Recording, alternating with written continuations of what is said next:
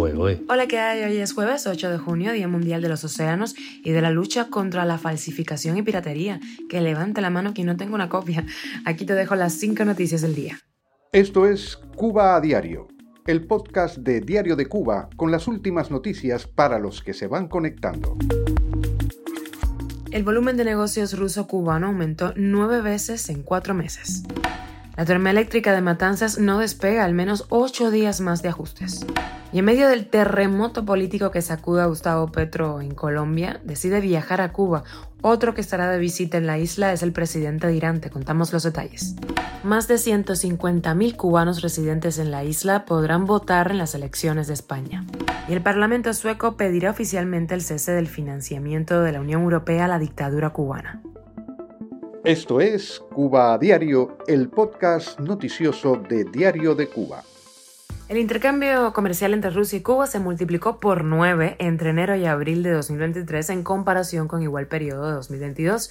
Ese intercambio comercial habría alcanzado los 60 mil millones de rublos o más de 20 mil millones de pesos cubanos. Durante su visita a Rusia, Marrero firmará acuerdos muy importantes, según dijo, y precisó que parte de la delegación de La Habana que lo acompaña permanece en Moscú para continuar el trabajo. Entre ellos se encuentran los ministros de Energía y Transporte, así como el viceprimer ministro y ministro de Comercio Exterior, los ministros de Salud Pública y Turismo, el ministro presidente del Banco Central de Cuba, el viceministro primero de Relaciones Exteriores, el director general de la Zona Especial de Desarrollo del Mariel y el presidente de BioCuba Pharma. Tremendo grupito. Durante esa visita, Marrero calificó como rusofobia, término acuñado por el Kremlin, las sanciones de Occidente contra Moscú por su invasión a Ucrania. Cuba a diario. Otra semana más de ajustes, como mínimo, requerirá la central termoeléctrica Antonio Interra de Matanzas, que luego de sincronizar el sábado con el sistema eléctrico nacional, tuvo que parar sus máquinas por un fallo en la caldera, ocurrida tres días después de estos ajustes. Después de la última avería que sufrió la instalación en febrero pasado, comenzó el mantenimiento que las autoridades dijeron que iba a permitir una mayor estabilidad eléctrica en el verano, que ya comenzó. El año pasado la crisis eléctrica fue la gota que desbordó el vaso para muchísimos cubanos que salieron a las calles a protestar, a exigir cambios y libertad.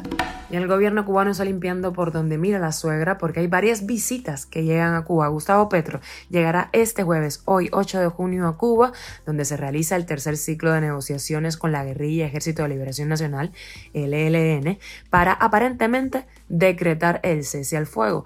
El viaje se produce en medio de la grave crisis que enfrenta el gobierno de Gustavo Petro tras las acusaciones de irregularidades en la financiación de la campaña política del mandatario de izquierda que Petro y sus aliados han negado.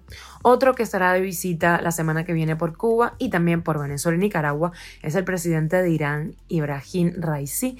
El régimen iraní mantiene estrechos lazos con el régimen de Cuba, Venezuela y Nicaragua, cimentados por su oposición a Estados Unidos, el enemigo único. El año pasado Teherán y La Habana acordaron fortalecer su cooperación en tecnología y seguridad alimentaria. Se trata del primer viaje de Ibrahim Raisi a Latinoamérica desde que tomó posesión en agosto del año 2021. Cuba a diario. Y más de 150.000 cubanos residentes en la isla estarán registrados como electores para votar en las próximas elecciones generales de España que tendrán lugar el 23 de julio, así lo informa el blog Cuba Economía del economista Elías Amor. Cuba es el cuarto país del mundo con más electores españoles que no viven en el país europeo. El alto número de ciudadanos españoles que tiene la isla está relacionado con la aprobación en España en octubre del año 2022, el año pasado, de la Ley de Memoria Democrática, conocida también como Ley de Nietos.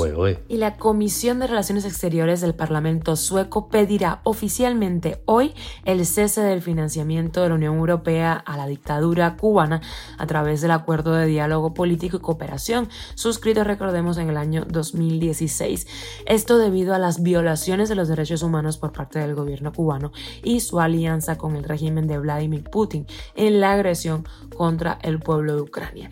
Así lo anunció el diputado sueco Markus Wischel durante una audiencia en el Parlamento sueco con los representantes de diferentes partidos políticos de Suecia y en la que también participaron miembros de la Asamblea de la Resistencia Cubana y líderes de la sociedad sociedad civil cubana. Esto es Cuba a Diario, el podcast noticioso de Diario de Cuba, dirigido por Wendy Lascano y producido por Raiza Fernández. Hasta aquí llegamos. Muchísimas gracias. Nos escuchamos mañana viernes. Recuerda que estamos contigo en Spotify, Apple Podcast, Google Podcast, Telegram y síguenos en redes sociales. Yo soy Wendy Lascano y te mando un beso enorme.